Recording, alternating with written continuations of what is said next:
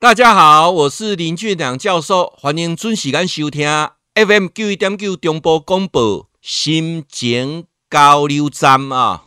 那我们来谈说哈，到底结婚有哪些好处啊？为什么要结婚啊？哎，你们知道结婚有十个好处啊？那天我看一个专家哦，他把它归纳起来说啊，结婚有十个好处，哪十个好处？第一个可以生小孩啊，你有呃，你没有为人父母的哈，我说什么你可能也不会了解。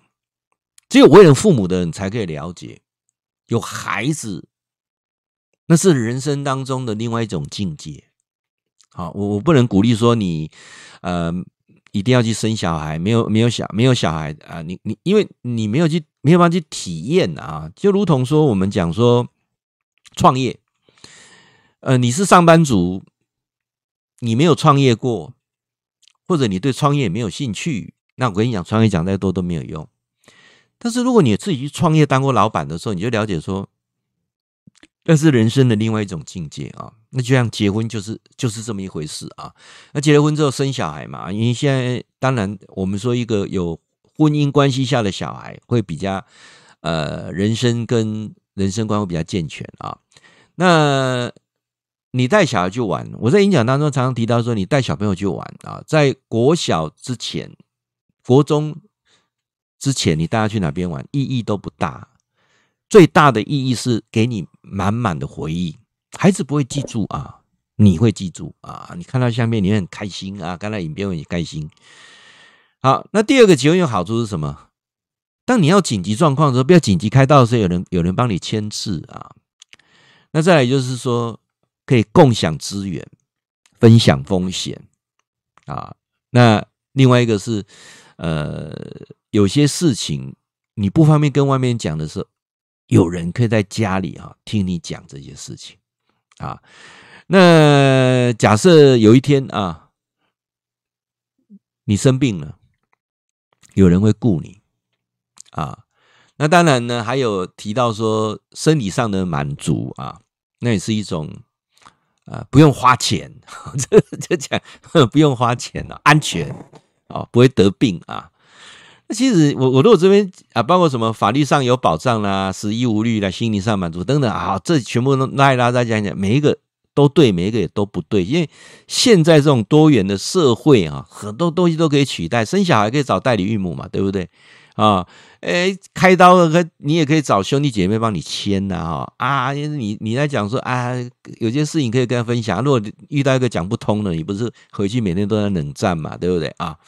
然后什么生理需求啊？现在很多的那天我我还听那位学员跟我讲说：“哎呀，教授，现在还不用他怕得病，而且哈、哦，呃，安全。”我说安全。他说现在矽胶娃娃哇，做的是在跟等等于是加上 AI 智能，等于是跟真人一样哦，有温度哦，有感觉的。他他那个粉丝在跟我讲这件事情哦，他说。你不用担心哈，不要做矽胶娃娃。未来哈，看路你也不用太担心，我们这一代都不用担心，以后会被看护虐待都不会。以后以后我们的看护都是都是这个机器人哦，AI 的机器人会陪你聊天呢哈。然后你可以选脸孔啊，譬如说你觉得哪个 AV 女优长得很不错的哈，你就选她的脸孔，用她的身材做一个啊看护啊。哎，你怎么吃她豆腐，她都不会告你啊。这这哎，听起来。哎，这个现在时代进步，很多东西已经都都都完全改变了啊！所以说，这个法律保障啊，夫妻分别财产制之后哦，很多 法律保障啊，我想重点都不是这些，重点到底到底结婚结婚有什么好？呃，我我应该这么说了啊，两两个人的婚姻哈，说真的维持真的是很不容易。呃，今年跟我太太是迈入第三十，结婚满三十三年了。我们认识三十六年，那这么长的时间呢？前十年真的风风雨雨啊，呃，中间的十年哦，真的非常的惨烈啊。我我我去回顾我的婚姻啊，前二十年，当然啊，真的在学习啊。好在在呃十年前啊，自己有所顿悟。啊，我常常在讲说，不管是婚姻也好，是伴也好啊，人人跟人之间的的相处有有几个点哦，你要拿捏的对你你没有拿捏的对的时候，你就一定很辛苦啊。什么什么叫拿捏的对啊？我我来提一个，我们说我们在找真爱嘛啊，那什么是真爱啊？我一直在想什么什么叫真爱啊？我我我记得我在演讲当中提到一个，就是说爱一个人是为他而改变，不是希望他为你而改变。这就我们讲的叫去中心化了，去自我中心化的过程。然后呢，爱一个人是。愿不愿意去承担一些责任，跟懂得去尊重，然后去接受他的不完美。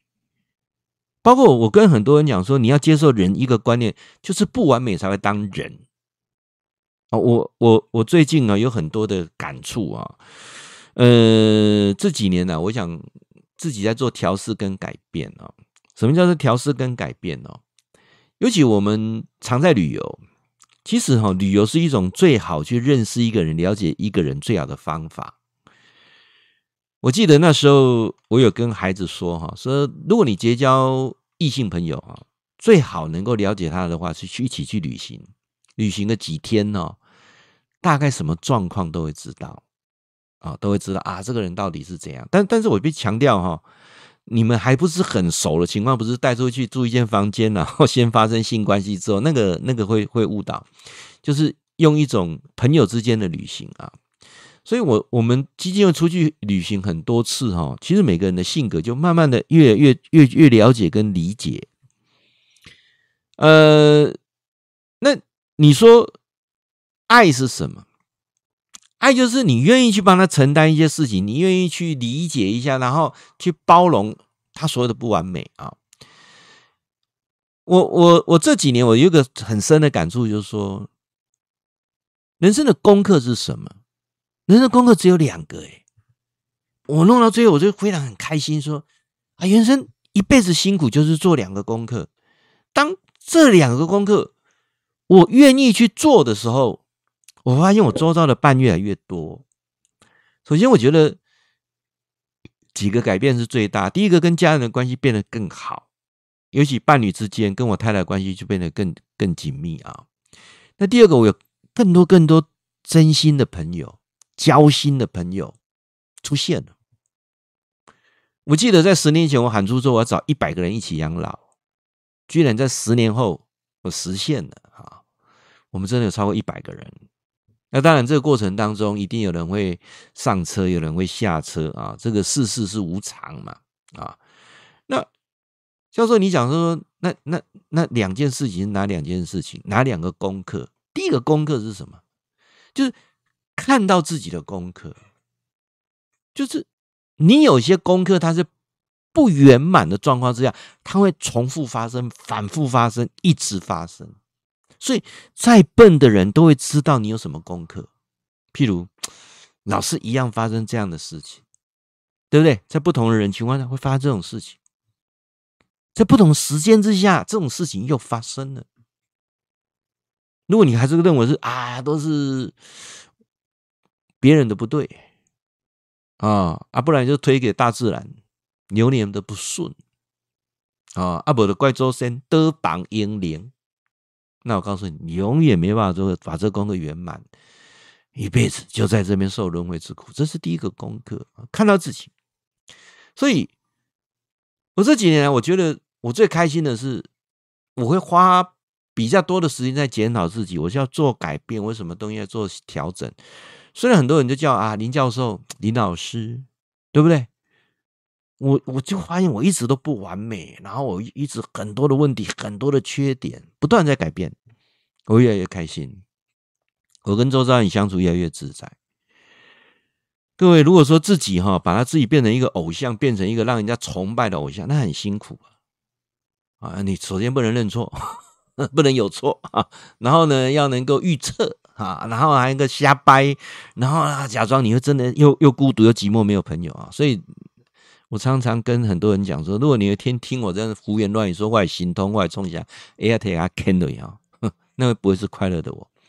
就说你，那你说第二功课呢？第二个你要去了解周遭人跟你一样都是不完美，他的不完美啊，你不要设想去改变他哦，你也不要设想哦去点醒他哦，你要去理解哦他的不完美，你要站在一种旁观的角度去看他的问题点，然后呢，怎样花点心思，怎么样用讲故事的方式啊，用呃好的话去点他，点不通就是包容他，就去接受他的不完美，因为那是他的功课，不是你的功课。我记得我在看庄子的时候。让我最感动就是两句话。他说：“你不要去跟青蛙讲大海，青蛙知道吗？